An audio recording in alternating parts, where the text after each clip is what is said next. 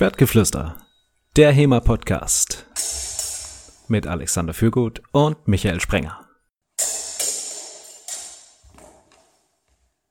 Willkommen bei Schwertgeflüster Episode Nummer 41 und heute müsst ihr euch zum Intro vorstellen, wie Leute schreiend durch die Gegend laufen, Explosionen, Action, Schwertgeklirr, brennende Menschen, die wahlweise umherrennen, von Pferden oder Quads gezogen werden, denn wir haben heute einen echten Profi dabei, was das angeht, einen echten Stuntman aus Österreich mal wieder. Markus Walguni. Hallo Markus. Kablam. Danke für diese coole Intro. Freue mich sehr. Eine Ehre, dabei sein zu können und mit ein paar lustigen Geschichten hoffentlich das Schwertgeflüster weniger flüstrig zu machen. Vielen Dank, dass du dabei bist. Neben mir und natürlich Alexander Fürgut. Hallo Alexander. Also Michael, da hast du das nächste Level erreicht, was dein Intro-Game angeht. Diese Podcast-Folge heißt heute Longest Podcast While on Fire und wir werden im Rahmen des Podcasts natürlich auflösen, wie es zu diesem vielleicht nicht ganz intuitiven Titel kommt. Ähm, also wir hatten gerade im Vorgespräch schon jede Menge Spaß und ähm, hoffen, dass ihr das auch gleich haben werdet. Mit unserem Gast, der Markus, ist gebürtiger Oberösterreicher, lebt seit 2006 in Wien studierter Medientechniker und hat einen Master in Animation und Postproduktion. Das ist aber eigentlich nicht der interessante Teil. Das ist nicht der interessante Teil. Zum interessanten Teil fragen wir ihn doch am besten selbst. Markus, wie kommt man vom Medientechniker zum Stuntman? Ah, der interessante Teil ist natürlich der, der brennt. und die Reise ist eine durchaus abwechslungsreiche, vielfältige, aber ich glaube, ich habe nichts in meinem Leben gemacht, was völlig umsonst war. Und manchmal ist es natürlich, man folgt einem Hobby oder was gerade Spaß macht und kommt dann ein paar Jahre später drauf mit, ah, das fügt sich jetzt endlich als Puzzleteil ein in das Gebilde und, und macht dann Sinn. Also mein Start war eigentlich in der Film, wie du richtig angekündigt hast, Postproduktion, also viel Zeit vom Computer. Und äh, dadurch, dass das eher technisch und eher asozial angehaucht war, äh, habe ich dann meinen Weg Richtung Setarbeit und Teamarbeit gemacht und bin dann dank ähm, einiger netter Zufälle, sprich Kollegen, in die Werbung gekommen, habe dann Werberegie gemacht einige Jahre und habe währenddessen schon immer mein zweites Lieblingshobby, nämlich Kampfsport und Bewegung, äh, ein bisschen mit dem Film, sagen wir mal, angenähert zuerst. Und während meinem Studium hat mir ein Kollege gefragt, äh, na, wir machen so ein cheesy Kung-Fu Trash-Movie und wir brauchen eine, eine Choreografie. Du machst doch so einen Blödsinn. Und für mich war das so dieser äh, Moment, wo das Lichtlein aufgegangen ist und so, warum bin ich da nicht selber draufgekommen? Das ist die offensichtliche Kombination aus Hobby Nummer 1, Filme machen, Hobby Nummer 2, Bewegen und Kampfsport. und habe dann daraufhin eigentlich begonnen, mehr Kampfchoreografien zu machen und mich sozusagen auf Basis von dem, was ich halt äh, schon wusste. Also zwei Arme, zwei Beine irgendwie zu verwenden, um Leute in die Fresse zu hauen. ähm, mich weiterentwickelt und dann mit Kollegen zusammengeschlossen und das hat dann dazu geführt, dass man 2010 äh, mit einem Kollegen von mir, der, den ich vom Karate kennt habe, der Ausbildner bei der ähm, Polizei, also gibt es eine Spezialeinheit in Österreich, der ist Cobra, und der war dort tätig und wir haben ihn gefragt, so, okay, magst du nicht einmal unsere Schauspielkollegen, Drehbuchautoren und Co. irgendwie sagen, wie das wirklich geht? Und er hat es dann äh, gleich ernst genommen und war da begeistert mit, ja, für Filmleute und Ding, das ist sicher lustig. Er hat dann den großen äh, Behördenapparat angefragt, ob denn das machbar ist. Und war dann ein Riesenprozedere, hat hat relativ lange gedauert, bis dann alle Einverständnisse da waren und mit natürlich darf man keine geheimen Einsatztechniken weitergeben an irgendwelche Zivilisten, um Gottes Willen und so. Und ähm, haben dann alles abgeklärt, dass das korrekt läuft und dass sozusagen die Dinge, die wertvoll sind für Schauspieler und Produktionen, schon unterrichtet werden dürfen, aber die, die sozusagen sicherheitskritisch sind, halt auch nicht unterrichtet werden. Und äh, waren dann, und ich glaube, sind noch immer der erste und einzige Anbieter, der äh, an Zivilisten äh, mit im Ausbildung der Cobra das anbieten darf. Und äh, haben auch also sagen viele Filmproduktionen gemeinsam mit der Polizei auch gearbeitet und schauen auch, dass wir eben die, die original authentischen Profis verwenden für Dinge, die sie angehen. Und dann natürlich auch sehr gern unseren Schauspielern beibringen, äh, wenn sie selbst sozusagen darstellen müssen, dass das auch gut funktioniert. Und haben das, glaube ich, sehr anschaulich bei dem österreichischen Spielfilm Cops äh, umsetzen können, der, ähm, wo einer der Hauptdarsteller der Laurenz Rupp, einer der Anton Nuri ist. Und äh, Laurenz hat jetzt äh, mehr oder weniger tagesaktuell in Barbaren auf Netflix auch eine der Hauptrollen wieder gespielt und da seine, äh, seine Badass äh, Tactics, Know-hows und äh, seine, seine Fight Techniken wieder auspacken können, was natürlich sehr freut. Besagter Laurenz Rupp spielt in Barbaren den Armenius, also den ähm, immer den Germanen, der zu den Römern kommt als Ziehsohn und dann zurückkommt und die wahre Schlacht, ihr kennt die Geschichte. Ähm, wer jetzt sich denkt, Barbaren kommen mir irgendwie bekannt vor, ja, wir hatten ja den Adam Navrot von Kaptorga bei uns im Podcast zu Gast und der hat unter anderem ja erzählt, wie die Zusammenarbeit mit Barbaren so lief. Ähm, da war was mit den Schulterfällen und den am besten ausgestattetsten Römern ever und ich habe jetzt die Serie tatsächlich komplett angeschaut. Ich muss sagen, das stimmt mit den Römern, die sind echt geil geworden ein also so schließt sich hier quasi im Podcast der Kreis wieder. Ach, es ist alles ein Masterplan von euch. Das ist natürlich vollkommen richtig. Ähm, sag mal, dein Kollege von der, von der Cobra, du hast gesagt, der war da sofort äh, dabei. Ich hätte mir jetzt auch vorstellen können, dass es da eher so ein bisschen Berührungsängste gibt, dass man sagt, ah nee, kommt, lasst mich mit eurem Filmkram in Ruhe ja, natürlich sind die Filmleute immer so schwer unseriös. Äh, unser Zeit uns voraus. Ja. Und es ist durchaus Produktionsrealität, dass halt last minute alles angefragt oder geändert wird und äh, ja, es dauernd irgendwelche Troubles gibt, die es in der seriöseren Wirtschaft und in Industrie so vielleicht nicht geben würde. Aber ähm, liegt auch in der Natur der Sache, sage ich mal, wir haben ja keine Produkte, die man hundertfach wieder produziert und verkauft, sondern das ist halt jedes Ding ist ein Einzelwerk und da gibt es halt relativ viel Prototypen-Chaos.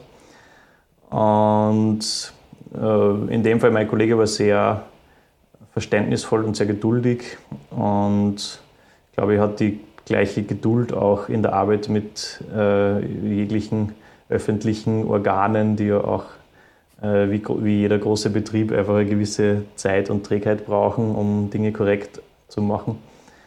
Und, und von dem her dürfte die Kombination ganz cool gewesen sein und natürlich am Ende des Tages, was am meisten Spaß macht, ist einfach die Arbeit mit den Darstellern und den Teilnehmern, die dann Sachen lernen, mitmachen, sie, sie schinden lassen und die einfach jeden Blödsinn dann mitmachen und äh, am Ende des Tages halt Sachen machen, die sie sonst nie machen. Ja. Wie oft hast du Geiseln befreit, wie, hast, wie, oft hast du dich angezündet in deinem Leben, wie oft bist du von irgendeinem Hochhaus runtergekupft. Also das sind halt so Dinge, die man vielleicht nicht jedes Wochenende macht.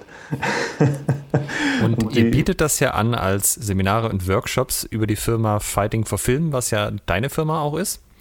Und ähm, kann da jetzt, also muss man da irgendwie in der Filmbranche sein, um bei diesen Sachen mitzuarbeiten? Oder kann man sagen, wenn, wenn sich jetzt die Hörer denken, man, das klingt ja echt, also Geiseln wollten mich ja schon immer mal befreien, kann ich dann einfach beim nächsten Seminar teilnehmen oder gibt es da Voraussetzungen? Äh, ja, wir bieten es äh, allen eigentlich an. Also sag mal, wenn man über 18 ist, hat man schon gute Einstiegsvoraussetzungen. Und haben, ich würde sagen, ungefähr drei Viertel unserer Kunden sind äh, Privat- oder Firmen, die entweder so als Incentive oder einfach aus Geburtstagsgeschenk oder zum Spaß wollte ich schon immer mal machen. ähm, machen oder buchen und, und der Rest ist halt eben Schauspieler, Drehbuchautoren, oft auch Produzenten, die sie um den rechtlichen Rahmen irgendwie ergänzen wollen, Requisiteure, die Filmwaffen betreuen wollen und eben die, sage ich mal, spezifisch zugeschnittenen auf Produktionen, Trainings, wo es heißt, okay, unser Darsteller müssen, keine Ahnung, eine, eine Jagdszene mit Waffe putzen und äh, einen Hasen korrekt aufbrechen oder was auch immer irgendwie darstellen, dann äh, sind das einfach zugeschnittene Pakete, die wir zusammenstellen und halt dann als äh, Fortbildung oder Coaching anbieten. Jetzt hast du gerade schon erwähnt, dass ihr diese Kurse ja auch gebt für Requisiteure, die ähm, Filmwaffen äh, betreuen. Und wenn man bei euch ins Impressum guckt, da steht da ganz oben Fighting for Film und direkt darunter staatlich geprüfter Waffenfachhandel. also nicht irgendwie Medienagentur oder irgendwie sowas, sondern ihr seid Waffenhändler. ja, das ist korrekt. Ja. Man braucht ja einen, einen handfesten Beruf im Leben angeblich. Wie ähm, kannst du unseren Hörern erklären, wie es dazu kommt? Denn das hat ja durchaus ähm, einen Hintergrund für den Film. Ja, natürlich, es war eigentlich rein aus, ähm, ich, ich, ich möchte doch eigentlich nur Filmwaffen betreuen. Geht das nicht auch einfacher? Und nachdem, also eigentlich relativ zu den Beginnzeiten, ähm, wir haben ja, mit eben Kampfchoreografie habe ich, hab ich persönlich sozusagen angefangen und habe dann äh, Pyrotechnik-Ausbildung gemacht, gemeinsam mit meinem Bruder, lustigerweise. Und dann haben wir halt mehr und mehr Action-Betreuungen auch übernommen für Produktionen und immer wieder kam die Frage, ja, kann man, kannst ihr Filmwaffen auch machen, kannst ihr Waffen stellen, kannst ihr das betreuen, kann man das bei euch ausborgen, da, da, da. Und die, das war halt immer so eine Notlösung, weil, naja, was kannst du jetzt betreuen? Du kannst irgendwelche Deko-Artikel ähm, organisieren und denen dann vermieten. Äh, oder du suchst irgendwie so Airsoft-Waffen, die irgendwie halbwegs korrekt sich bewegen, wenn man abdrückt und sitzt dann wieder mit Visual Effects und tust irgendwie herumklicksen und ärgerst dich, dass die Beleuchtung nicht stimmt äh, und der Rückstoß doof ausschaut, weil Schauspieler ein anderes Konzept von Rückstoß haben als in echt. ähm, ja, und dann waren halt irgendwie so diese Punkte, das kann man doch auch einfacher, besser, cooler machen. Aber wie? Und das eine war relativ leicht, ne, wenn Sie nicht wissen, wie Rückstoß ausschaut, dann gehst du mit einer schießen. dann wissen Sie das. Und das andere ist halt äh, Filmwaffen, wie betreut man die oder was sind, das, was sind die eigentlich? Ähm, und da gibt es halt eben alles von einfach Gegenständen, die keine Waffen sind, über so Ausnahmen wie Airsoft-Dinge, äh, die in Österreich so eine kleine Zusatzverordnung haben, aber eigentlich keine Waffen sind. Und dann gibt es halt die Schreckschusswaffen, die als solche gebaut sind. Und dann gibt es die, die eigentlich für den Film interessant sind. Und das sind halt die, die wir kennen aus den Filmen. Das sind nicht irgendwelche automatischen Maschinengewehre also oder Maschinengewehre oder Raketenwerfer oder Kalaschnikows oder Uzis oder alles, was halt irgendwie Spaß macht. Und die gibt es halt großteils nur in der Variante, dass du sie sozusagen als Original verbotenes Kriegsmaterial kaufst, sie umbaust auf Schreckschusswaffe, dass sie nur noch mit Schreckschusspatronen schießt und sie dann für den Film verwendest. Jetzt war das so damals, dass äh, umgebaute Schreckschusswaffen, du kannst das mit Ein Ausnahmebewilligung pro Waffe und alles super kompliziert und so irgendwie doch immer ein bisschen grau ähm, machst. Und, und dann gab es die Möglichkeit, naja, du kannst, wenn du das gewerblich machst, einfach Waffenhändler werden. Und der kleine Markus denkt sich, naja, ich habe schon ganz andere Ausbildungen gemacht, dann werde ich halt Waffenhändler. ähm, ja, dann habe ich diesen Weg ein bisschen unterschätzt, muss ich gestehen. Äh, also es ist löblich, wie hoch die Ansprüche sind an zukünftige Waffenhändler. Das ist äh, nicht ja, das ist nicht wie im Film, wo man sich das immer so vorstellt. Da fährt man halt irgendwo nach Russland, holt ja, sich da ein paar tausend AKs und verkauft genau. in Afrika weiter. Nein, nein. Ja, genau. Ja. Und in zwei Stunden ist man Millionär. Ne? Ja. ähm, Im echten Leben nicht, aber es, ist, es war ein sehr spannender Weg und ich muss sagen, definitiv die schwierigste Prüfung, die ich jemals in meinem Leben absolviert habe, war die äh, Befähigungsprüfung für das Waffengewerbe. Ähm, und ja, ich habe das dann 2013 gemacht. Und jetzt haben wir einen, einen Fachhandel für Filmwaffen und können eben diese ganzen rechtlich teilweise sehr komplexen Dinge betreuen. Und so ist erlaubt, ist auch vermieten. Und jetzt ist ein großer Punkt, der in diesem ganzen Schusswaffengelabere untergegangen ist. Das ist das große Loch an Klingen in unserem Sortiment.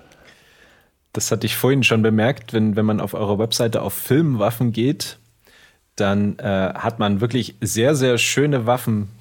Also Revolver, äh, Büchsen, ähm, Handfeuerwaffen, eine M16, eine AK-47 und genau eine Machete. Wie, ähm, wie kommt es dazu, dass da so äh, Klingenwaffen, Blankwaffen eher so ein bisschen unterrepräsentiert sind? Ja, ist ein total unterrepräsentiert und großteils aus dem Grund, weil sie äh, die Website das abbildet, was auf Lager ist bei uns direkt im Büro sozusagen. Und Was auch ein spannendes Büroumfeld ist dann in dem Fall. ah ja, die Begehung ist, ist immer super. Also, es gibt eine Kammer mit, mit den Dingen, die keine Waffen sind, wo jeder sozusagen reingehen darf. Ähm, die ist schon sehr lustig. Und dann gibt es die andere, die ist versperrt, äh, die ist auch lustig. ähm, aber die Klingen äh, fehlen sozusagen in der direkten Sammlung. Und derzeit äh, bin ich dran, dass wir die Sammlungen derer, die auch bereit sind, Waffen zu vermieten oder zu, für Produktionen zur Verfügung zu stellen, auch mit oder ohne Betreuung, dass man die dokumentiert und auch fotografisch entsprechend aufbereitet, sodass sie auf unsere hoffentlich relativ schicke Homepage passen. Und äh, sie auch mit gewissen historischen Eckdaten dort repräsentieren kann, dass man als Produktion auch sich ein Bild machen kann, okay, ich habe eine Fechtszene, keine Ahnung, 1848 und würde gerne da irgendwas Passendes mieten. Und äh, ja, wen für die Fechtchoreografie brauchen wir auch noch, dann macht es doch bitte das gleich alles aus einer Hand. Das heißt, wenn, der, wenn man jetzt sagen wir, in der hypothetischen Situation, in der rein hypothetischen Situation, man hätte aus irgendwelchen Gründen zehn Schwerter daheim, von denen man tatsächlich aber nur eins regelmäßig verwenden würde. Nicht, dass das jemand in der HEMA-Szene schon jemals passiert nein, wäre. Nein, nein. nein, nein. Dass das irgend, bei irgendeinem von unseren Hörern der Fall wäre. Ja, ich, ich gucke gerade so an meine Wand, aber nein, nein, ich habe nicht so viele Schwerter. Ähm, dann könnte man quasi sagen, naja, die anderen neuen würde ich auch mal an so eine Produktion verleihen ähm, und würde da ein bisschen Geld auch für kriegen und dann könnte ich mich bei dir melden quasi. Ja, genau. Das wäre der, der Traum, dass wir so alles, was authentisch Nahaufnahmen filmtauglich für eine gewisse Periode guten Gewissens zu, einzusetzen ist. Ähm, und gleichzeitig, wo das Herz nicht so sehr blutet, wenn die Produktion das mal schlecht behandelt oder zumindest nur so viel blutet, wie man mit Geld wieder zukleben kann. ähm, oder eben gewisse Dinge sagt, okay, das, das gebe ich nur mit jemandem, der das persönlich betreut und darauf schaut, dass das nie jemand mit seinen fettigen Fingern angreift ähm, aus der Hand.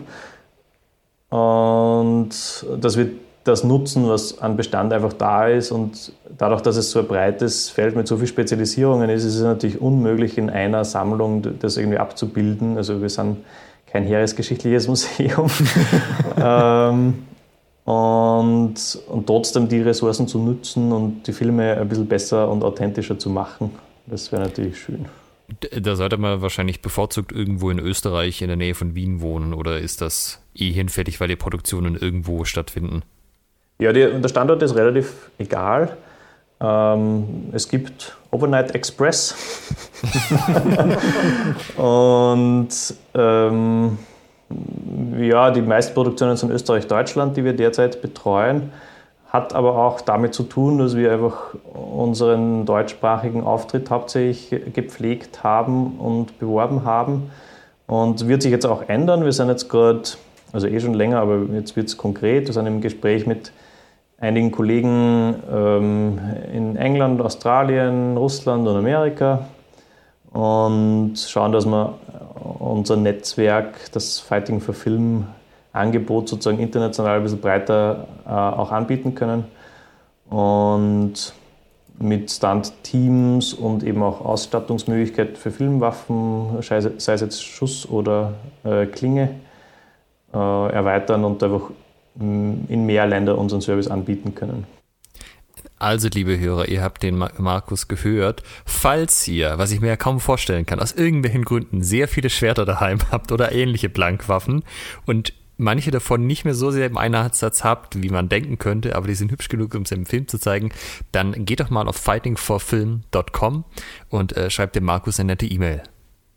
Ich glaube, ja, also ich kann mir vorstellen, für manche äh, historische Fechter äh, kann, kann, sich da noch sehr lukratives Nebengewerbe auftun, wenn man mal mit der Sammlung endlich was anderes tun kann, als sie an der Wand hängen zu haben.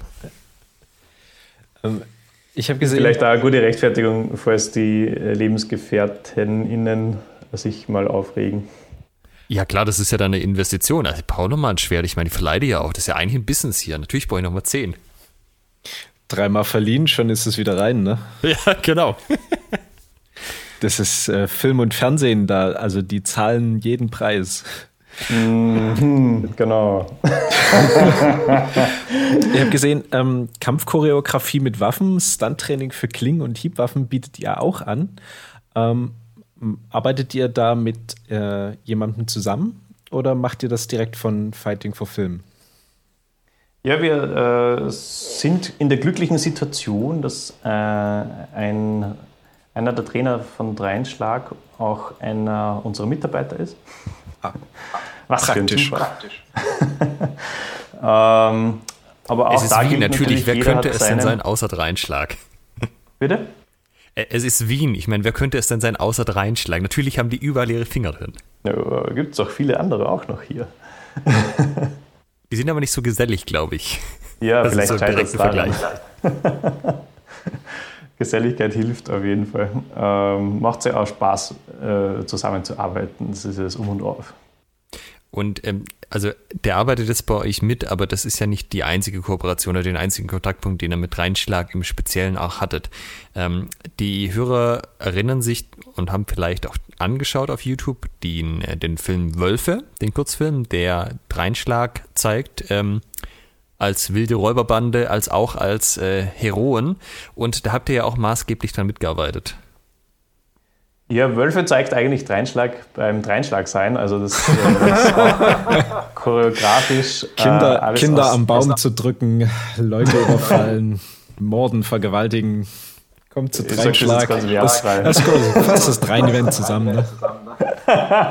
Die Mannerschnitten fehlen. Ja, warte. Die, das das Drein-Event habe ich verpasst. Welches war das? ja, weißt du, was man mit Ballistol wieder abwischen kann? Einfach, äh, ah, das habe ich in der Dreinschlag-Folge vergessen zu erwähnen, als diese Ballistol ähm, das Drein-Event gesponsert hat, gab es da so einen fetten Ballistol-Katalog und da stand drin, wofür man Ballistol alles machen kann. Das war der Hammer, weil überall war so ein Sternchen dran und unten war dann, das ist nicht aus wissenschaftlichen Studien oder äh, es ist rein so ein Erfahrungswert. Und einer von den Punkten war, wenn man eine offene Wunde hat, einfach Ballistol durch die Kleidung auf die Wunde sprühen. Das ist so ein User-Comment, ein klassischer, oder? Submitted von Peter. Das stand auf dem offiziellen Katalog drin. Das war ganz großartig. Der, der totale Lifehack. Ähm, wo war ich stehen Sorry, ich, ich bin bei, bei Wölfen, genau, wer, und wer macht äh, Dreitschlag, äh, ja. wie, sie, wie sie leiben und leben in diesem Film, wolltest du erzählen? Ähm, ähm, ja, also man, was, da braucht man gar nichts machen. Da braucht man, da braucht man ihnen nicht mal Waffen in die Hand geben, weil sie nehmen sie selber mit. Also man braucht da wirklich nur äh, eine Kamera draufhalten und das hat in dem Fall mein Bruder gemacht. Äh, und dann kommt da ein Film raus, mehr oder weniger, mit ganz viel Arbeit. Wie kam da die Idee für den Film zustande und für die, also ich nehme an, die Zusammenarbeit durch euren gemeinsamen Mitarbeiter? Äh, na, umgekehrt eigentlich sogar. Ähm, die, die hat sich im, nach Wölfe noch äh, konkretisiert und die, also die Drehbuch- und Entwicklungsarbeit ähm, war eigentlich vom äh, so, also ich war da nicht direkt involviert, nur so ein bisschen am Rande von den Choreografien und so mitbekommen und, und mitgetratscht. Aber das war hauptsächlich die Juliana Neuhuber und ich, eh, ich nehme an, mehrere von Dreinschlag, die am Drehbuch auch gearbeitet haben und meines Wissens der Bert sehr maßgeblich. Und ähm, ja, die Filmproduktionsseite ist dann eben von äh, von der, der Ecke eben von meinem Bruder und von seiner Lebensgefährtin gekommen. Und, und der Rest war Dreinschlag. Jetzt ist, ist das ja eine Ausnahmesituation, dass so die Schauspieler oder die Komparsen, äh, dass die einfach ihre eigene Ausrüstung mitbringen, sie auch einsetzen können, ihre eigenen Choreografien machen. Normalerweise läuft es ja ein bisschen anders ab. Und das ist ja so ein Lieblingsthema für historische Fechter. Schwertkampfszenen in Filmen. Ähm, auseinanderzunehmen und sich darüber aufzuregen. Kannst du uns mal so einen Gesamtüberblick geben, wie das denn funktioniert, dass da am Ende so eine Kampfszene auf dem Film ist? Also was gibt es da zu beachten zum Beispiel, wo man jetzt nicht so dran denkt als äh, nicht beteiligter Laie? Mhm. Also ich äh, sage es mal aus der, aus der Kampfkunst-Fecht-Sicht der Dinge, ähm, wo man es eher gewohnt ist, man macht jetzt eine Choreografie, die möglichst authentisch plausibel ist, vielleicht ein, zwei coole Moves drinnen hat und die man in einem durch, äh, sag ich mal, live bei einer Performance oder Show oder wie auch immer äh, abspielen und, und ab, äh, abbewegen kann.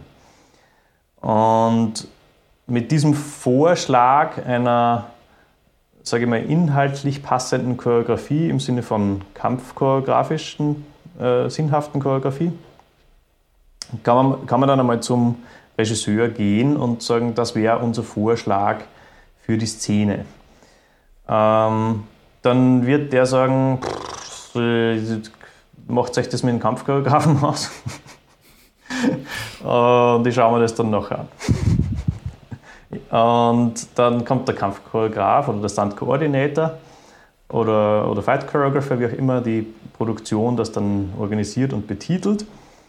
Und der sollte dann ein gewisses Grundverständnis für, für links und rechts und historische Befindlichkeiten haben und sich den Vorschlag einmal anschauen. Und der wird dann anhand äh, kameradramaturgischer Überlegungen und auch dramaturgischer Überlegungen den Kampf umstrukturieren und gewisse äh, Timingpunkte einfügen äh, gewisse Dinge umdrehen oder sagen, ähm, da sieht man dein Gesicht nicht, da braucht es einen Move, wo du mit der anderen Körperseite oder mit dem anderen Bein hinten stehst oder wie auch immer.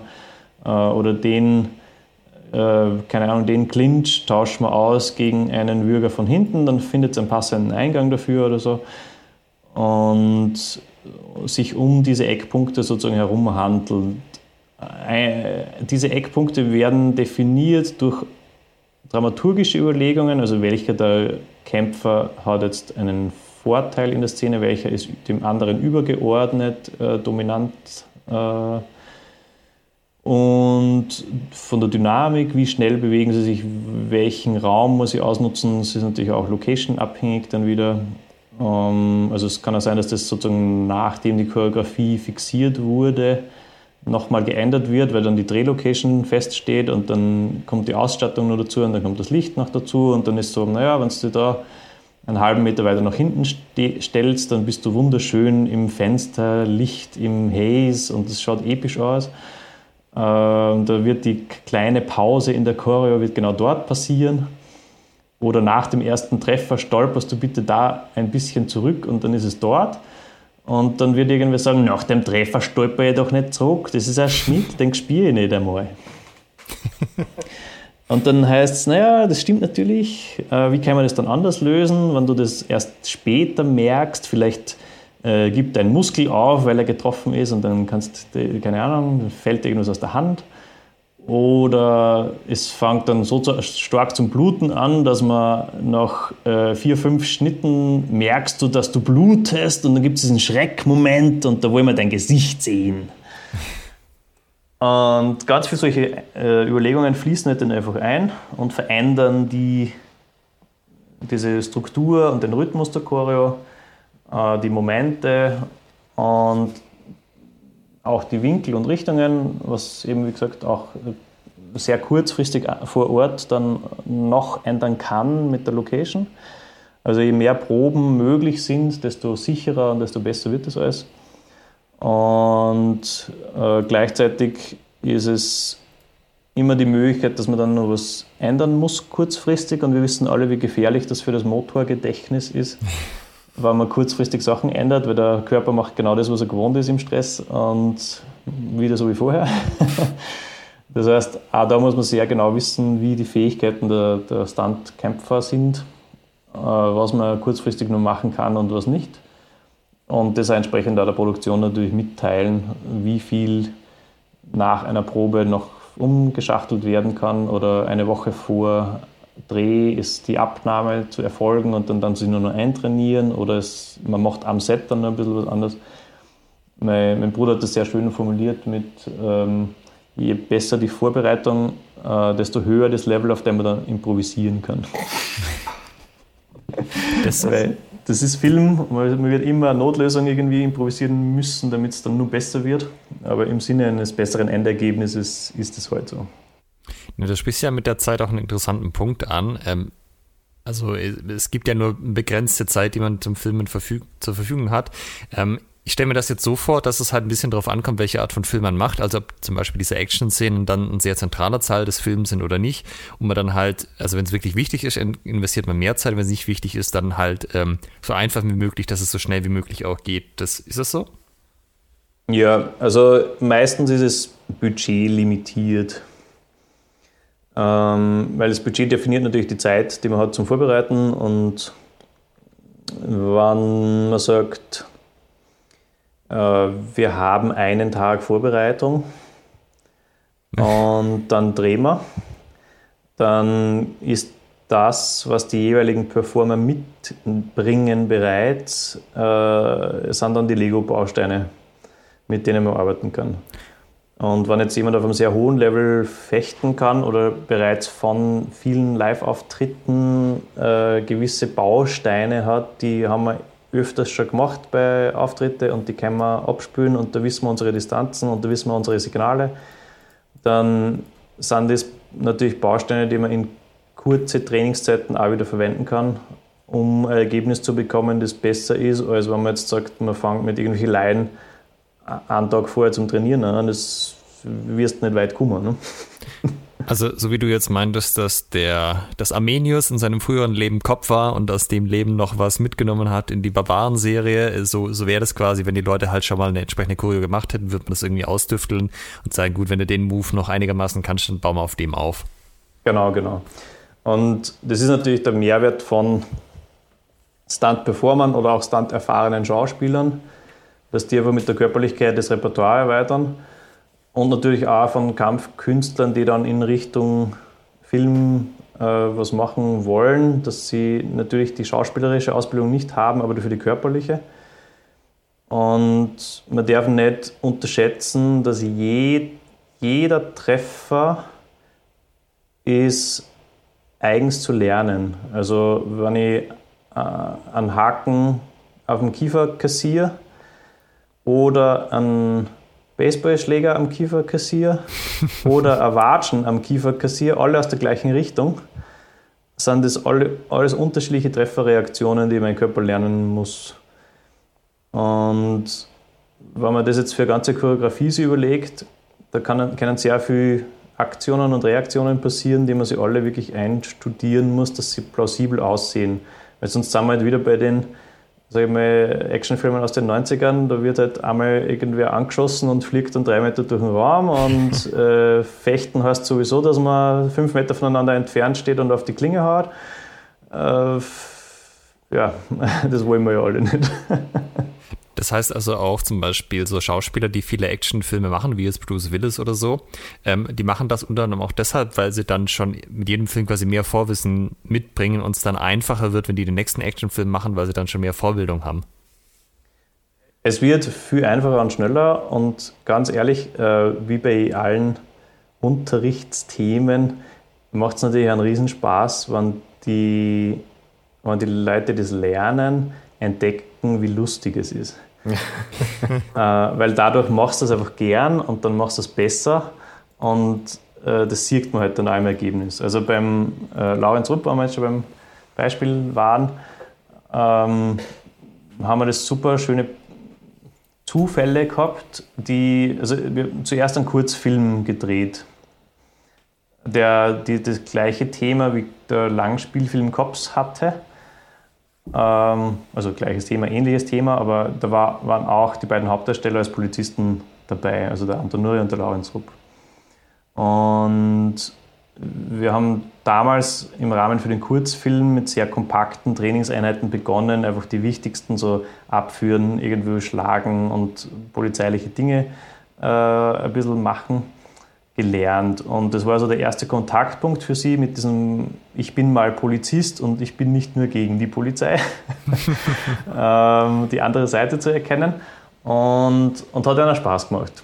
Und dann war im Raum, wie dann also COPS schon absehbar war, aber noch nicht ganz finanziert war, haben wir mit dem Training begonnen. Es war also die Hoffnung, na, in einem halben Jahr haben wir vielleicht die die Förderung und bis dahin müssen alle fit sein. Und das heißt, hat Carsten den, äh, den Trainingsplan für die beiden zu erstellen, dass der Laurenz wieder so ausschaut wie als Army Ineos. ähm, also viel auftrainieren und gleichzeitig die, äh, die taktische Sicherheit beim, beim Gehen, bei der Waffenhandhabung, beim Schießen, beim alle Aktionen, die halt im Film drehbuchtechnisch auch relevant waren, zu haben. Und dann haben wir uns ein halbes Jahr darauf vorbereitet. Ist das eine ist, übliche Zeit oder ist das eher mehr schon? Nein, das ist schon sehr lange. Also das ist schon ein angenehmer Luxus. Okay. Und das war auch dem Regisseur zu verdanken, der es einfach sehr wichtig genommen hat, die Vorbereitung und die Authentizität. Und äh, also der Steffen Lukacs hat Regie gemacht und ähm, hat da auch dem viel Raum gegeben, dass die polizeiliche Arbeit einfach gut rüberkommt, weil es ja ein Polizeifilm ist, der also nur dazu Cops heißt. Und unser Ziel war, dass wir den sage ich mal, polizeitechnisch authentischsten Film machen, der in Österreich gedreht wurde bis dato. Und ich glaube, von dem, wie sich die Leute bewegen, wie sie agieren, äh, aus, aus taktischer und, und schießtechnischer Sicht, sollte jeder Polizist sagen, ja, die könnten Kollegen sein. Ja, so ein bisschen dieses, ähm, wenn, wenn, Leute noch nie irgendwie getreten haben, sieht man halt als Kampfkünstler vor allem ja, der, der, hat das noch nie gemacht, der macht das jetzt halt auf Film. Und wenn Leute aber zehn Jahre Muay Thai gemacht haben, dann sind das halt richtige knackige Kicks, auch wenn sie dann nur so tun, als ob. Ja, voll, voll. Und das ist natürlich immer sehr individuell. Ja. Es gibt manche Leute, die haben eine sehr hohe äh, Berührungs- Grenze, sage ich mal, und äh, ist lieber, man macht Dinge ohne Kontakt und ganz viel Sicherheit, Distanz. Und andere, denen taugt das halt und die brauchen das, die wollen das auch zum Spielen. Und weiß ich, wir haben vor ein paar Wochen einen, einen Spielfilm gehabt, wo einer der Schauspieler abgeführt wird von der Spezialeinheit und der wird halt auf den Boden geworfen und, und relativ schnell in ein Bündel gezerrt und, und abtransportiert. Und der hat halt dauernd gesagt: Na, gib mir ein bisschen mehr und dann halt ein bisschen dagegen und dann mit dem Schmerz ein bisschen, dass das, das Spaß macht. Und da ist natürlich super zum Arbeiten, weil dann schaut das natürlich auf Anhieb einfach echt aus. ähm, und sonst muss man sich halt einfach ähm, länger dran annähern. Aber es ist ja Schauspiel, also man muss es ja vorher nicht gekonnt haben, man muss nur so tun, als könnte man es. Und da sind wir halt da, um den Prozess zu begleiten und zu wissen, auf was schaut man, wie also hält man die Waffe, wo schaut man hin, wann atmet man, wie auch immer. Und dann passt es schon. jetzt kommen wir mal zum relevanten Teil. Du hast schon ein paar Mal gesagt, äh, es muss ja ein bisschen Spaß machen. Und jetzt wollen wir mal auflösen, wie es zu diesem wunderbaren Episodentitel kommt. Denn wenn man auf, auf eurer Webseite runterscrollt zu Referenzen, da sieht man eine ganze Menge Filme und ein Guinness World Records Certificate. Und zwar haltet ihr den Weltrekord, äh, ich zitiere, The longest duration full body burn without oxygen is 5 minutes 41 seconds, achieved by Josef Töding, Austria. Ihr habt sozusagen den längsten Vollkörperbrand ohne Sauerstoffzufuhr mit 5 Minuten 41 performt. Und nicht nur das, wenn ich dich richtig verstanden habe. Ja, nicht nur das. ähm, wir haben, also der, der Joe und ich, ähm, insgesamt fünf Weltrekorde im, mit Burning Man Stunts aufgestellt. Und das heißt grundsätzlich einmal, dass der ganze Körper irgendwie in Flammen steht. Also was man halt am Wochenende so macht. und äh, der erste war eben dieser Longest Duration Full Body Burn Without Oxygen Supply. Und das war in vieler Hinsicht natürlich spannend, einmal so ein Riesenprojekt anzugehen und was zu machen, was sonst auf der ganzen Welt noch niemand so gemacht hat. Und haben mit einer Salzburger Textilfirma gearbeitet, die ihre brandschutzhemmenden Westen getestet hat in diesem Rahmen. ähm, kann man auch nicht alle Tage. Kooperationen äh, ergeben sich immer aus sehr, wie soll ich sagen, unvorhersehbaren Zusammenhängen. Absolut, absolut. Vor allem selbst wieder in der Textilbranche gelandet über Umwege. Also schließt sich irgendwann der Kreis. Ähm, aber zum, äh, zum Bodyburn, also es war, äh, wir haben das, man muss sich die Absurdität vorstellen. man möchte sich ja nicht verbrennen, während man brennt. Das heißt, man muss sie relativ gut isolieren und als Isolation eignet sich sehr gut Wasser. Und äh, mehrere Schichten Wasser auf dem Körper zu tragen, heißt, dass man halt ein nasses Gewand in irgendeiner Art und Weise trägt. Und das kann man sich vorstellen, das wiegt dann schon einiges. Und dadurch, dass es kühlen muss, ist es natürlich auch kalt. Also man zieht sich jetzt einmal dieses kalt-nasse Gewand an, dann kann man sich schon vorstellen, wie lustig das ist. Und wie schwer ist das? Dann, ähm, die, also es, je nachdem, wie lange man brennen möchte, wiegt es natürlich mehr. Also je mehr Schichten man trägt, desto länger wird es kühl bleiben. Und man kann sich schon irgendwie so auf äh, 10, 20, 30 Kilo extra Gewicht einstellen, das da die Schultern runter zahlt, mit dem man dann im im Kreis oder gerade auslaufen muss. Also alleine das extra Gewicht ist schon mal unlustig. Und dann bist du halt sozusagen vor dem Burn bereit zum Brennen und es ist einfach nur, äh, in Österreich würde man eloquent sagen, arschkalt. das heißt, man ist in diesem äh, Anti-Sauna-Erlebnis im Eisbaden irgendwie und dann ist jemand so lustig, so wie ich zum Beispiel, und zündet einen an. Und dann brennt man, dann bewegt man sich und dann wird es langsam ein bisschen wärmer und dann ist es nicht mehr kalt und man darf sich ein bisschen bewegen und das ist, Leben ist ganz kurz okay. und dann wird es immer wärmer und dann wird es unangenehm heiß und dann ist man in dieser tragbaren, schweren Sauna. Und in dem Fall war der Rekord ja without oxygen supply. Das heißt, man hat keine Atemmaske, sondern man hat halt das, was man eratmen kann, selbstständig durch Nase und Mund. Und man kann sich vorstellen, wenn man am ganzen Körper brennt, dann geht die Flamme nach oben. Das heißt, wenn man stehen bleibt, dann geht die Flamme an der Nase vorbei. Und wer heiße, brennend heiße Luft einatmet, wird sich die Lunge verbrennen und stirbt dann möglicherweise. Die Lösung dafür ist, dass man sich stetig vorwärts bewegt und nicht einatmet, wenn die Flammen hochschlagen. Ah, das ist also der Grund, warum brennende Menschen in Filmen immer schreiend durch die Gegend laufen. Also das ist. Ja. Entweder sie haben das Gesicht Richtung Boden und der Körper brennt nach oben, also am Boden liegend oder so, oder sie äh, bewegen sich fleißig schreiend nach vorwärts, damit sie atmen können. Mhm. Und sozusagen stehen zu bleiben und zu brennen, hieße, die Luft anzuhalten und so viel Isolation im Gesicht zu haben, dass man sich da nicht verbrennen kann. Also ein Spezialfall für einen Stunt sozusagen. ja, und dann ist man jetzt sozusagen tiefgekühlt, äh, vorwärts in dieser jetzt nicht mehr tiefgekühlt, sondern gut aufgeheizten Sauna unterwegs. Und dem Joe ist dann beim Rekord, also dieses Kühl Gel, das Wasser sozusagen, äh, in die Augen, über die Nasen und überall hingeronnen, weil man bewegt sich ja mit jedem Schritt mit viel Gewicht, äh, gibt es gewisse Erschütterungen, das Zeug löst sich und trieft überall hin. Und jetzt also meistens das, was, womit man sich im Gesicht einreibt, dass das Gesicht nicht verbrennt. Ja, das Gesicht und der ganze Körper. Das Gewand ist getränkt und überall ist dieses, diese Kühlschicht um den Körper herum, damit man eben nicht direkt da Verbrennungen riskiert.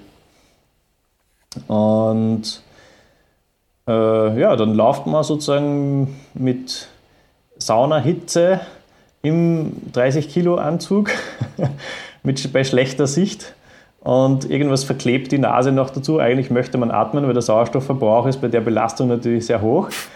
Ähm, und Joe hat sich dann irgendwie den Handschuh abgenommen, um das Gesicht frei zu bekommen und sich das wegzuwischen. Und hat dann natürlich keinen Handschuh mehr gehabt auf der einen Hand und ist halt dann brennend ohne Handschuh weitergelaufen. und dann hat man zusätzlich das koordinative Challenge, dass man die Hand nirgends hin wo Flammen sind. ähm, und hat das tatsächlich 5 Minuten 41 Sekunden durchgehalten, äh, bevor er sie dann löschen hat lassen.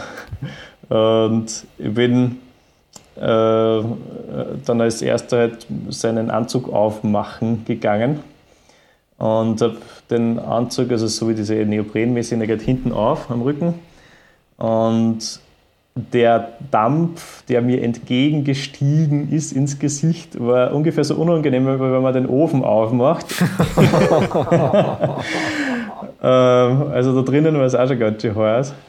Und er hat das echt ohne Brandblase überstanden. Wie lang war denn der alte Rekord? Weißt man das?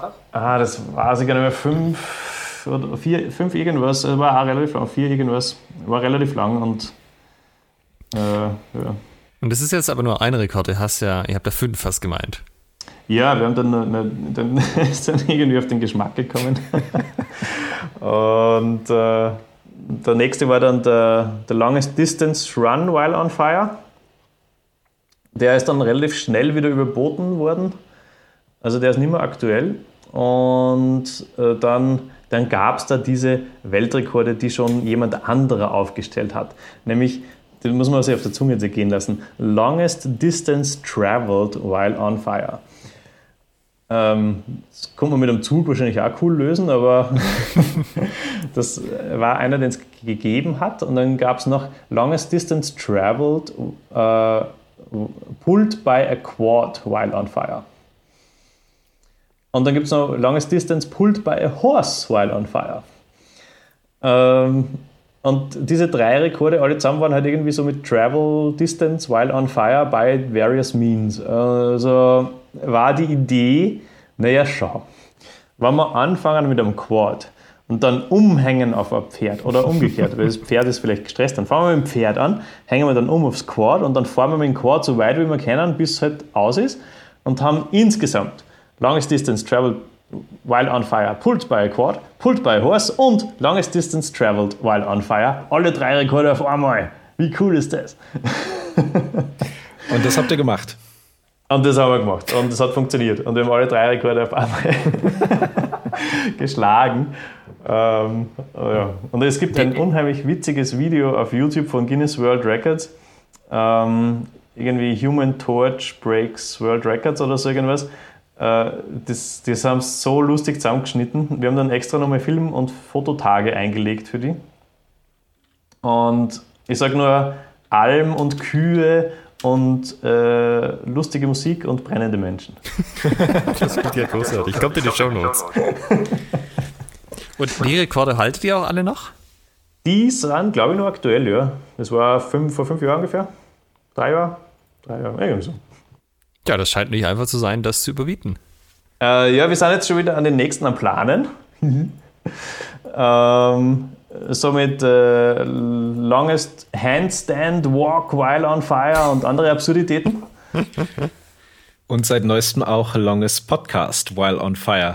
Ja, das wird der nächste. Wir machen dann als Live-Podcast. Ja, das wird gut. Also nicht lange, aber also schon lang für, für Brennen, ja, aber nicht lange im Vergleich zu normalen genau. Episoden, aber wird gut. Ich wollte gerade sagen, das wird eine vergleichsweise kürzere äh, Spezialepisode. Ja. ja.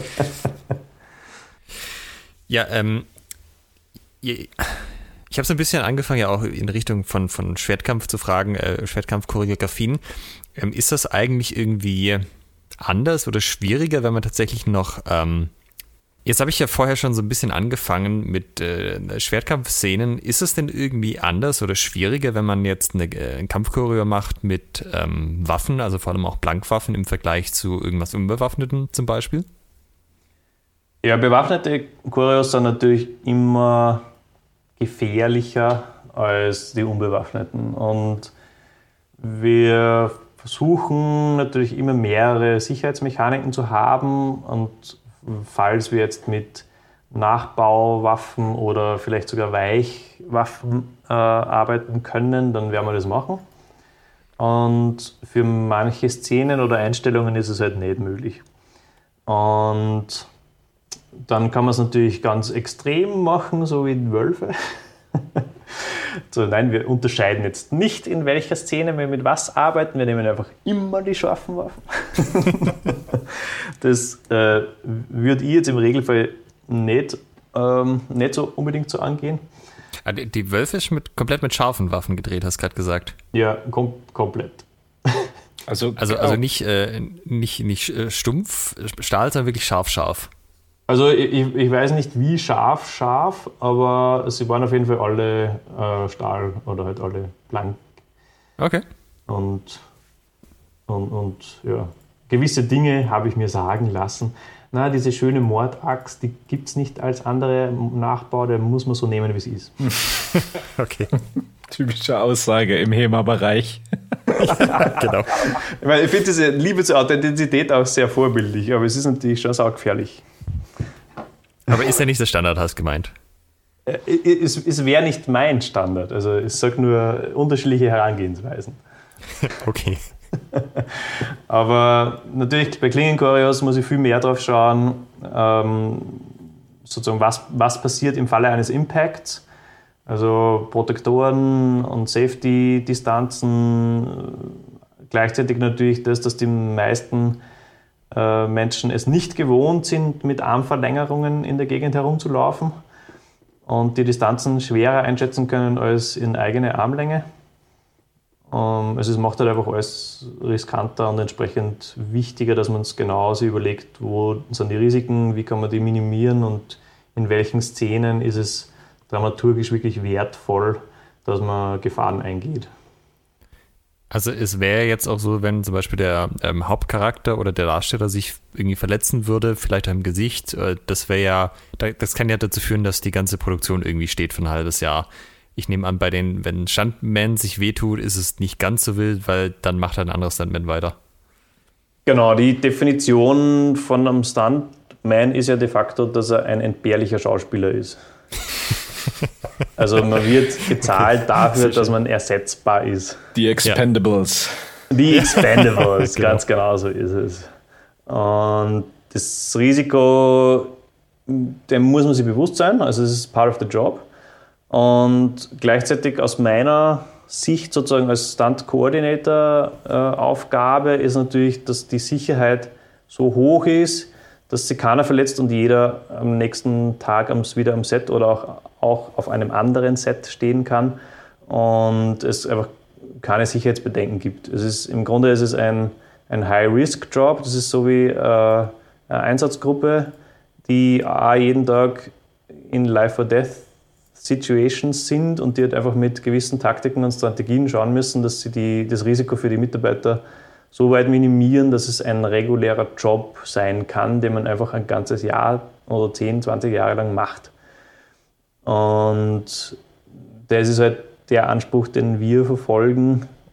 Ähm, wenn man ein gutes Team aufbauen möchte, dann dürfen die nicht einfach alle drei Monate auf Verletzungspause sein. Äh, auch, auch das übrigens eine Lektion, die sich sehr gut auf den äh, Trainingsaufbau im historischen Fechten übertragen lässt. ja. Ständige Verletzungspausen tragen nicht zu den Fortschritten bei. Nein, auf keinen Fall. Also es ist egal, ob man jetzt raufen geht oder ob man, ob man joggen geht, raufen oder laufen.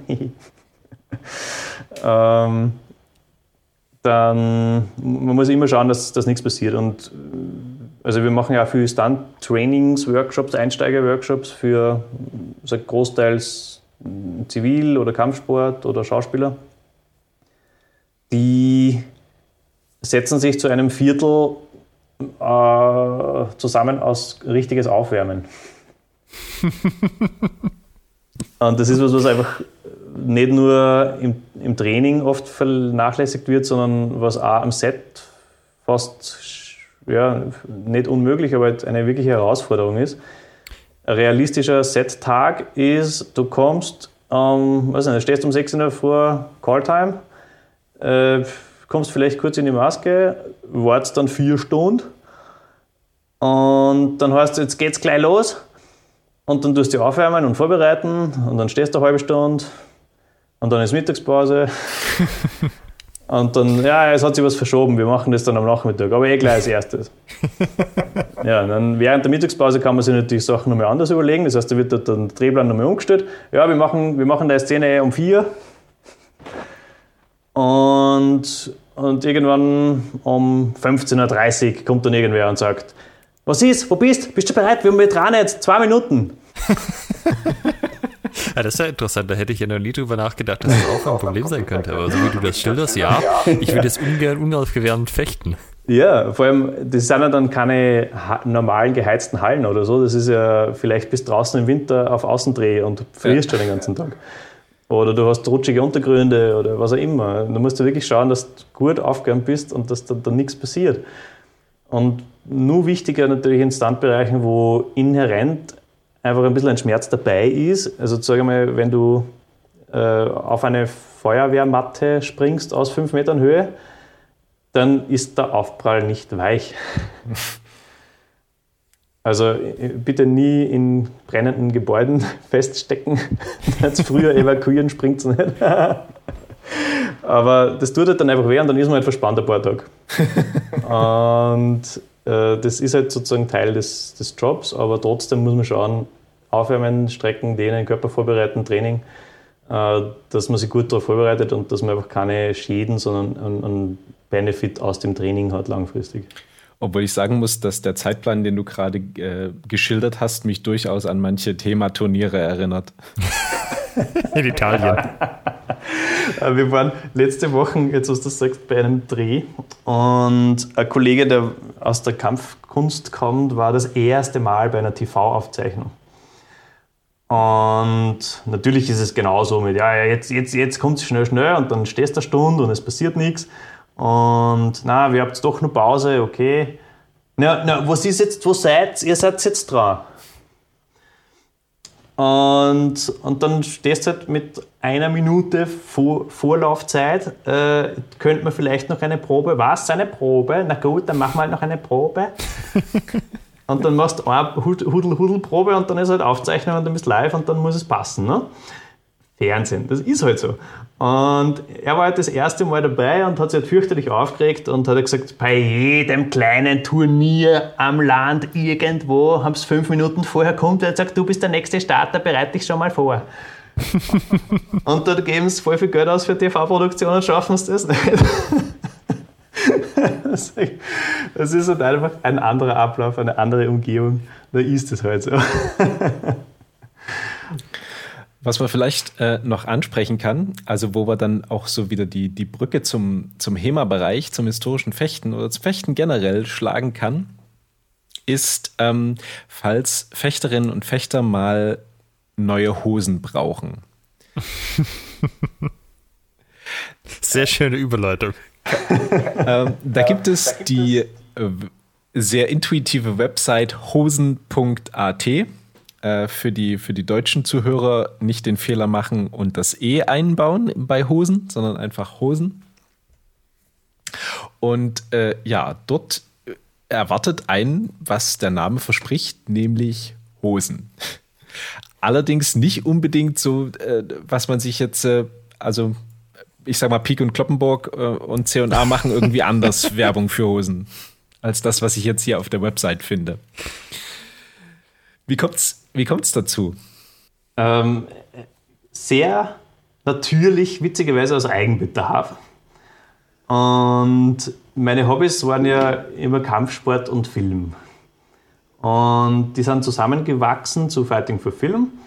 Und äh, ich sage mal, in diesem ganzen Action-Movie-Background bist du halt von einem Training zu einem Business-Meeting äh, zu einem Set unterwegs und dann, wenn du Glück hast, ist der Drehtag vielleicht nicht ganz so lang oder die Freundin ist schon ungeduldig und du gehst doch nur mit ihr Abendessen. Aber natürlich kannst du niemand nach Hause zuerst und dich umziehen, sondern gehst da direkt vom Set dann irgendwo hin.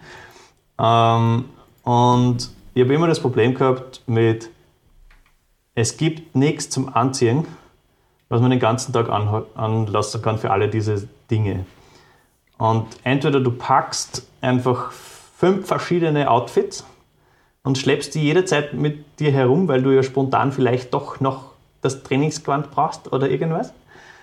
Ähm, oder es geht halt einfach nicht und du bist nicht so spontan und sagst dann einfach, nö, geht sie nicht aus oder na, hab, bin jetzt nicht gedressed für ein Dinner oder für einen, ein Meeting oder wie auch immer, müssen wir uns einen eigenen Termin ausmachen. Und durch die Arbeit mit Fighting for Film habe ich viele Freunde, Bekannte aus Security, Polizei und Co. und habe halt angefangen zu fragen, ähm, wie machst du das, was ziehst du zur Arbeit an? Und die durchgehende Antwort war, ja, es ist deppert, da gibt es nichts Gescheites, wenn du was findest, sag mir's. Also war der Rechercheauftrag präsent. Äh, Markus sucht weiter äh, Hosen, die er anziehen kann für Training und Fortgehen und Arbeit und überhaupt.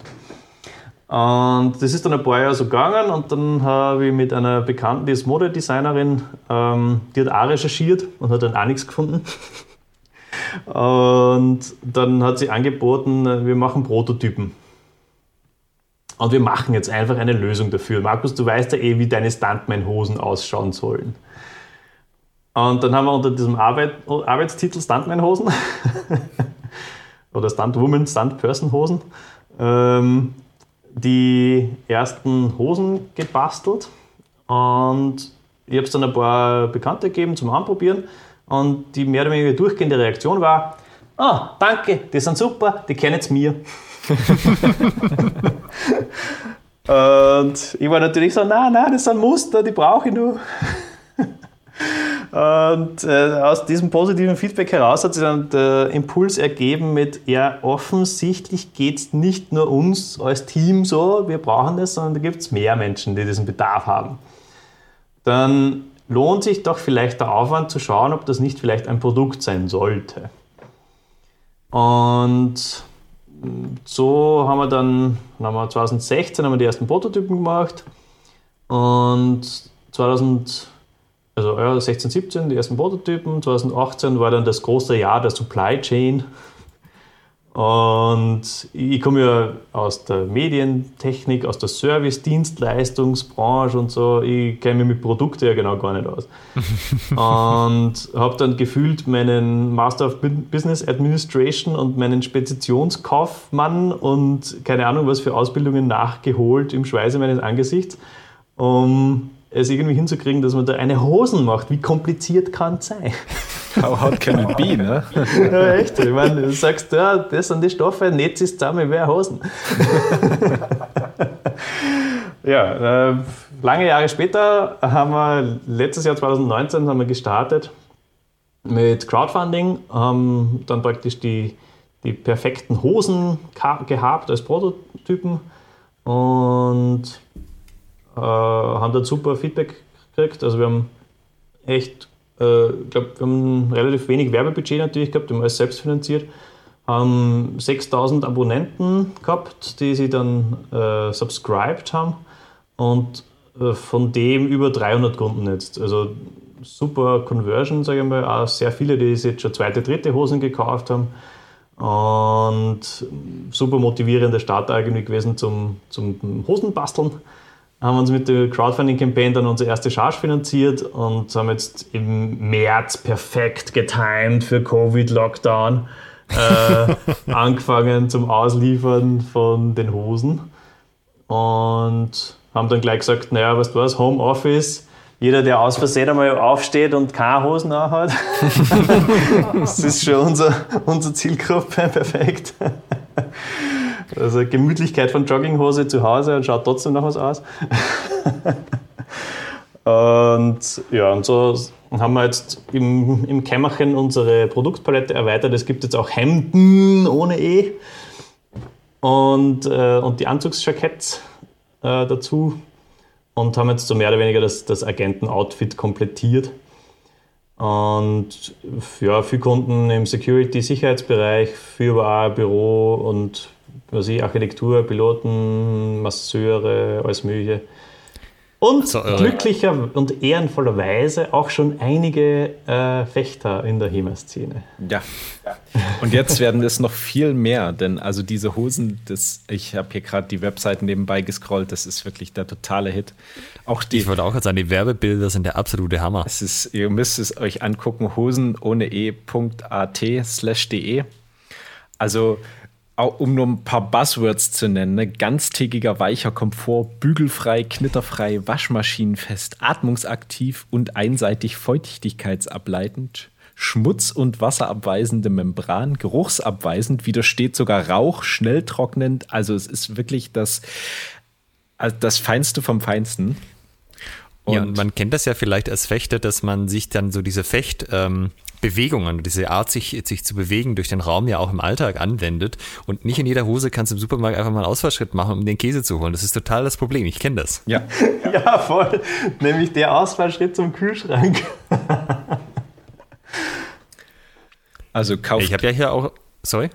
Kauft Hosen, Hemden und äh, die, die Seite für Amt, äh, Anzüge, also die Anzugjacken, gibt es da auch nochmal eine separate oder gibt es sie bei den Hemden? Ähm, ne, das heißt, äh, also Anzug mit einem A. Ver verlinkt mal alles für die Nicht-Österreicher. Ja, ja, ja, für die Auslandshürden. Also im Englischen heißen sie dann Agent Suits. Sind das eigentlich wirklich Daniel Craig und Jason Statham in dem Video oder sind das nur Lookalikes? Das sind Doubles. Okay. Noch, derweil noch. Aber die schauen sehr überzeugend aus. Ja, voll. Aber wir sind auch sehr action-motiviert und wir arbeiten an den Originalen. ja, also du bist ja schon, was diese ganze Standarbeit angeht, das volle Paket. Weltrekorde, Brennen, Kurse, selber Stuntman, Koordinator, dann noch ähm, Produkte außenrum, wie jetzt hier die, äh, die Hosen und die Hemden und den Anzug. Also du bist ja, was das Thema angeht, schon ähm, voll involviert. Was ich mich jetzt so ein bisschen frage ist, ich meine, du wohnst in Wien, hätte es sich nicht zu irgendeiner Zeitpunkt gelohnt, sozusagen nach ähm, Übersee zu gehen und in, in, Hollywood irgendwie Fuß zu fassen? Oder macht man das heute nicht mehr, weil die europäische Szene auch schon ganz gut dabei ist? Ja, das ist tatsächlich einfach eine Lebensqualitätsentscheidung.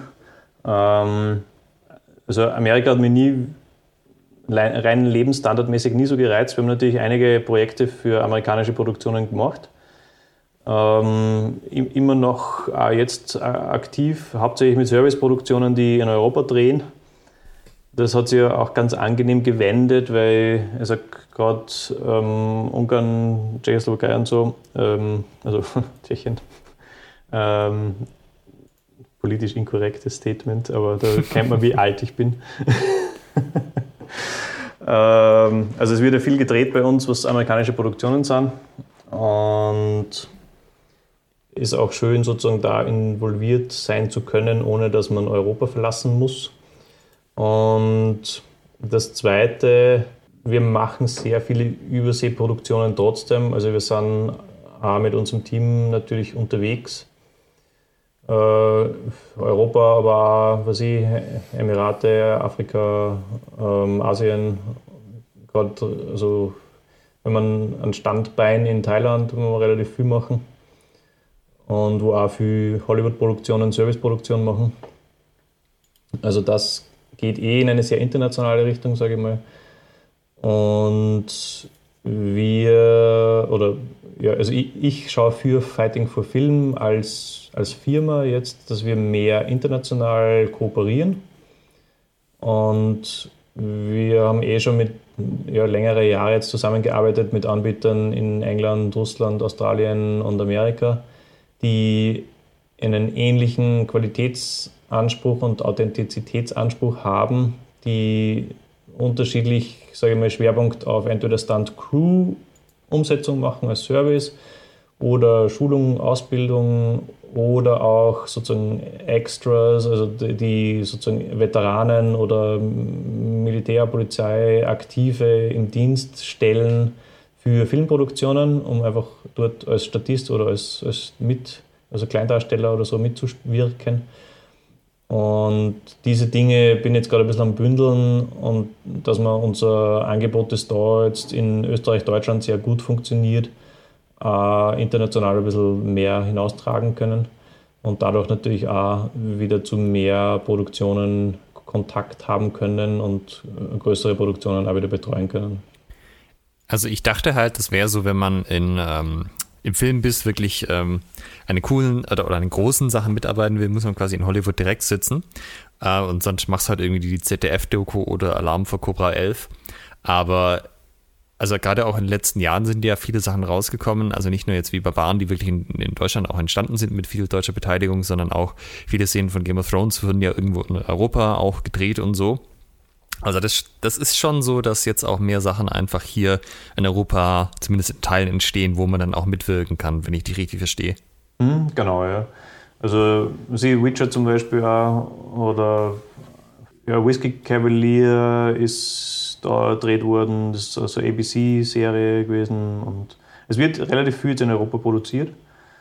Ähm, Gerade und da ist die Position Wien natürlich auch wieder von Vorteil. Osteuropa hat jetzt günstige Studiostandorte, schöne historische Locations mit günstigen Crews, die jetzt so viel Dreherfahrung gewonnen haben mit ausländischen Produktionen, dass die Crews einfach die Erfahrung haben, die notwendig ist für gewisse Qualität und Routine und dadurch halt auch wieder attraktiver ist, um mehr ausländische Produktionen in, in die Gegend zu holen.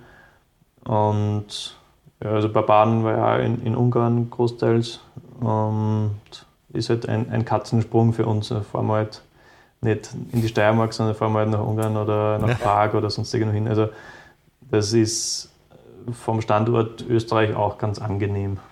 Und was bräuchte man denn jetzt, was müsste denn jetzt zusammenkommen, dass man mal wirklich so, ein, so, eine, so eine richtig gute Schwertkampfszene hätte? Also braucht man, also wir haben ja schon gehört, man braucht Schauspieler, die irgendwie Vorerfahrungen haben oder sehr viel Zeit in der Vorbereitung. Und ich vermute aber, man braucht wahrscheinlich auch, ähm, oder zumindest hat Adams uns das so erklärt, also die ganze, das ganze drumherum muss irgendwie stimmen, dass irgendwie alle da Lust drauf haben, das auch als wichtiges Element ansehen und das auch machen wollen. Also vom Regisseur weg über den Kameramann, der irgendwie mit Action-Szenen Erfahrung haben muss, beziehungsweise vielleicht sogar selber mit Fechtszenen schon mal Erfahrung hat, dass das irgendwie alles, alles so schön zusammenspielt, dass man irgendwie eine gute Szene rauskriegt. Ähm, beziehungsweise wie ist das aus deiner Sicht? Also was müsste passieren, dass wir wirklich sagen, ähm, die ganzen, äh, die ganzen Mittelalter-Leute, die ganzen HEMA-Leute sagen, das war jetzt mal ein richtig geiles, das ist das John Wick des Schwertkampfs oder so. Also für mich persönlich ist das Grundelement, dass es eine Geschichte gibt, die es für die Charaktere notwendig macht, dass sie sozusagen mit anderen Mitteln ihre Konflikte nicht mehr lösen können und in physische Konfrontationen verwickelt werden. Ähm, das ist einmal das Um und Auf, dass die Grundmotivation nachvollziehbar ist, warum kriegt jetzt wer einen in die Fresse. Ja. Äh, und wäre das nicht irgendwie offensichtlich anders zu vermeiden oder leichter zu lösen, zum Beispiel mit Schusswaffen. ähm, und dann, wenn es diesen Rahmen gibt, die Inszenierung sozusagen schön äh, hinzubekommen, ist, ähm, glaube ich, eine Kombination aus den richtigen Personen, die sozusagen an den authentischen Zugang reinbringen können, die auch die filmische äh, Erzählweise verstehen können und mit dem arbeiten können. Und da eine Balance finden, die sehr, der, der Prozess, wie gesagt, ist ein sehr kreativer, der viel Problemlösungen braucht. Also es bringt nichts stur zu sagen, nein, aber das ist äh, im Buch so abgebildet, das machen wir genau so, äh, sondern es geht darum, dass eben, dass die, ich sage mal, die einschlägigen äh, Nerds im, im positiven Sinne, also ob das jetzt Polizisten beim Polizeifilm sind oder, äh, oder Näherinnen im Textilfilm oder eben HEMA-Fechter bei einem Schwertkampffilm, dass die jeweils sagen, das hat echt gut ausgeschaut, das war, fühlt sich authentisch an. Natürlich sind da kleine Details, wie da, da kann man drüber streiten, aber sonst wäre es ja nicht lustig als Nerd, dann kann man nicht sagen, dass man sich auskennt. Ähm, aber im Großen und Ganzen ist die Geschichte so, dass sie begeistert oder die Umsetzung so, dass sie begeistert. Und ich meine, da finde ich deinen, deinen Vergleich John Wick des Schwertkampfs eigentlich recht spannend. Äh, John Wick rein dramaturgisch geht es ja um gar nichts. Aber sie ist trotzdem so konstruiert, dass es immer so dieses nächste Challenge gibt und die, die nächste enge Situation, dass man immer das Gefühl hat, es geht um irgendwas für ihn. Aber wenn es nur sein Hund ist. Ja, fast so ein bisschen wie ein Computerspiel eigentlich, so immer das nächste Level noch. Genau, erreichen. genau. Und das macht einen gewissen Suchtfaktor. Und der Suchtfaktor ist natürlich eine Goldgrube für die Serie. Ähm, also, dass es jetzt äh, schon drei oder bald vier Teile gibt, ist natürlich, äh, spricht für sich, sage ich mal. Und die Umsetzung, aber wenn man sich anschaut, welche Arbeit und welche, welcher Anteil des gesamten Aufwandes für die Filme in die Choreografie gegangen ist, ähm, ist das einfach nicht gewaltig. Also, man, ich sage mal, der Keanu Reeves wird seit Matrix gefühlt jetzt nicht so viel anders gemacht haben als trainieren ja. äh, in seiner Freizeit. Er hat sich einfach sehr viel mit dem Thema im Allgemeinen auseinandergesetzt und zuerst mit den mit die waffenlosen Sachen ähm, und mit den asiatischen Sachen und die, die Schießerei-Geschichten und dem taktischen und hat einfach ähm, eine Trainingsumgebung für sich, die ihm viel Zeit gibt, die besten Trainer gibt und, und die besten Locations gibt, es zu machen. Und natürlich auch Filmbudget, das äh, diese großen Visionen auch umsetzen lassen kann. Aber ich glaube nicht, dass es nur an dem hängt. Also es hat, was ich zum Beispiel rein kommerzielle Erfolgsweise, es hat vor einigen Jahren so einen malaysischen Film gegeben, The Raid.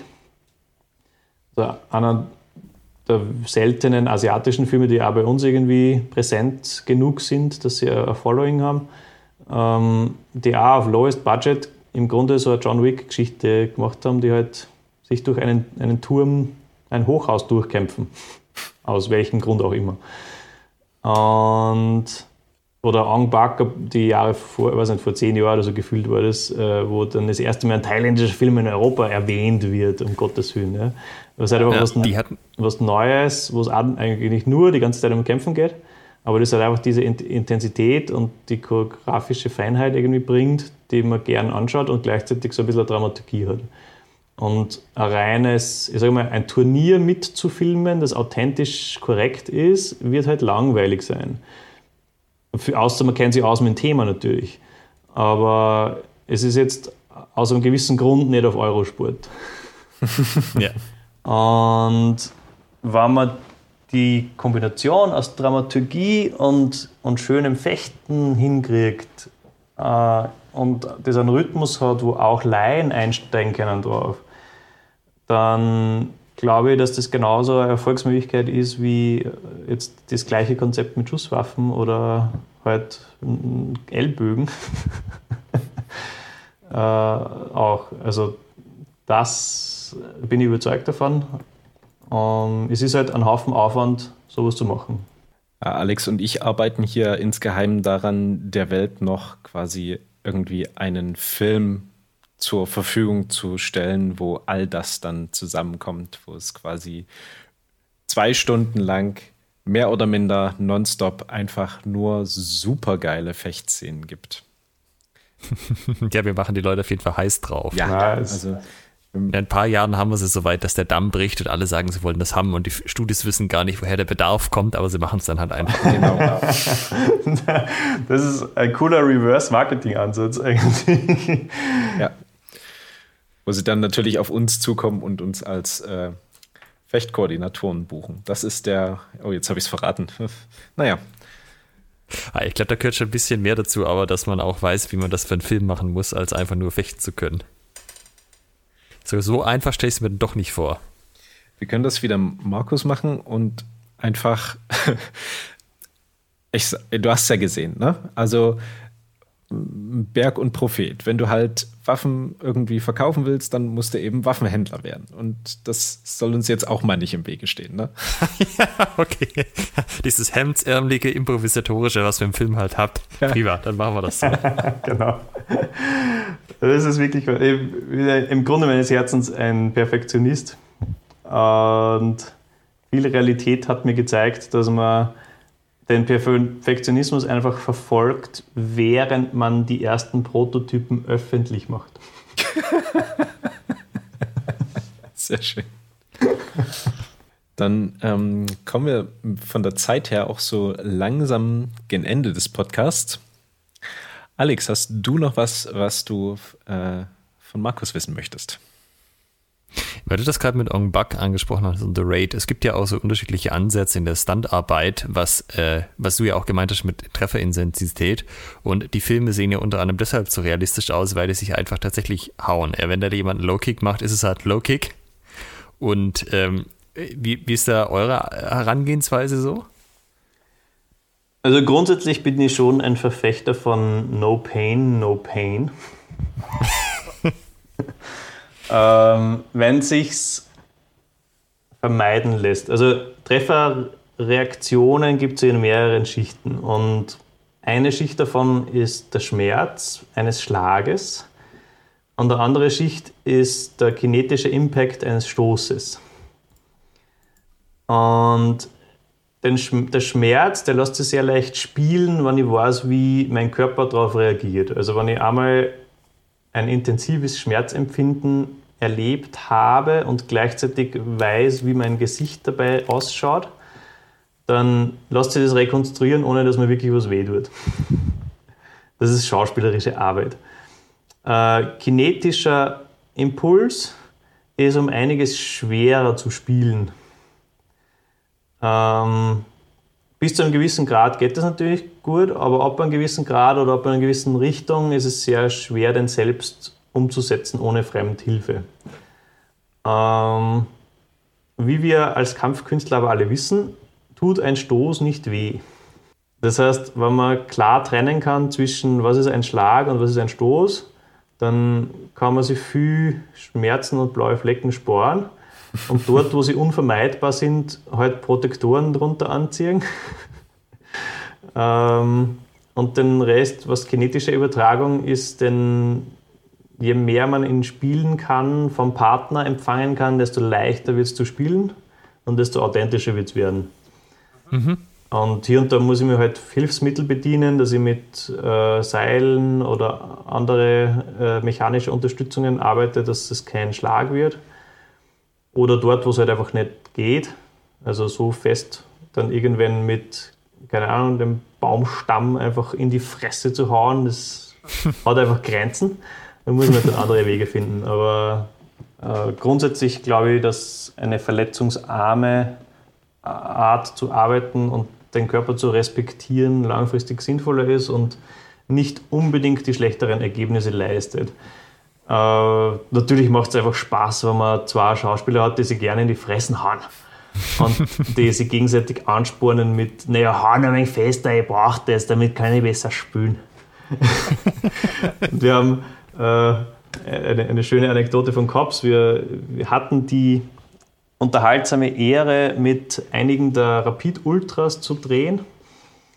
Und wir hatten unsere zwei super motivierten Hauptdarsteller, die in Polizeiuniform mit kompletter Riot Gear Panzerung ähm, eine Demonstrationsprügelei unterbinden sollen oder mit dabei sein sollen, je nach Drehbuchsteil. Und äh, die haben sich natürlich nicht nehmen lassen, zwischen den Takes sich auch gegenseitig anzuhorzen.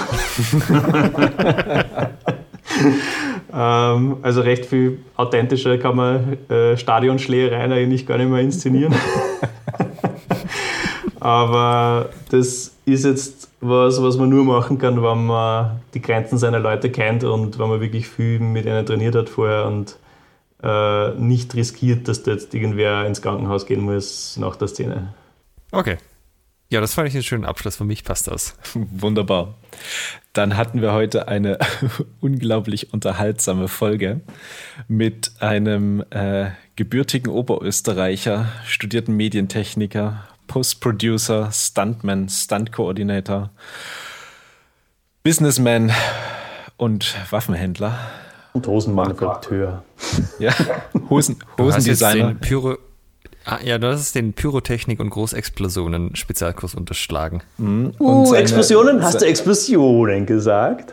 Und sein, sein umfangreiches Portfolio an Kampfsport-Background auch nicht zu vergessen. Ich könnte diesen Abspann jetzt in beliebiger Weite ausdehnen, aber. Ähm, Machen wir so wie Spaceballs, so Scrolling-Titles. Ja, genau. Audio-Scrolling-Titles. Vielen, vielen Dank, Markus. Meine Ehre, war eine große Freude. Ja. Wir schließen den Podcast selber immer damit ab, dass wir nochmal einmal dem Gast das Wort übergeben ähm, und vor allem auch die Frage, wie dich Leute unterstützen können. Also wir hatten jetzt schon Hosen kaufen ist gut, äh, Anzüge kaufen ist gut, dir äh, Schwerter leihen und andere Blankwaffen ist auch gut. Gibt es sonst noch was, wie man mit dir äh, auch im, im, Business sozusagen in Kontakt kommt? Das ist Oder wo du Unterstützung brauchen könntest? Ähm, das ist eh schon ein Riesen, also die Das ist eh schon traumhaft. Da bin ich schon geehrt und happy. Prima, dann schaut euch alle die Homepage an, fightingforfilm.com. Ähm, wir packen alles in die Show Notes. Schaut euch die Hosen an, die, die Werbebilder. Es ist großartig. Äh, da könnt ihr abendelang Spaß mit haben. Schaut euch brenn, brennende Menschen auf Pferden und hinter Quads an. Das war The Longest Podcast While on Fire featuring Markus While Gunny. Kaboom! Und nächstes Mal dann brennend Longest Podcast While Actually on Fire. Ja, ja. genau. Das war's für heute. Macht's gut. Tschüss. Ciao. Ciao. In der nächsten Folge machen wir einen kleinen Rückblick auf die Schwertgeflüster, äh, die DDHF Trainertage 2020 digital.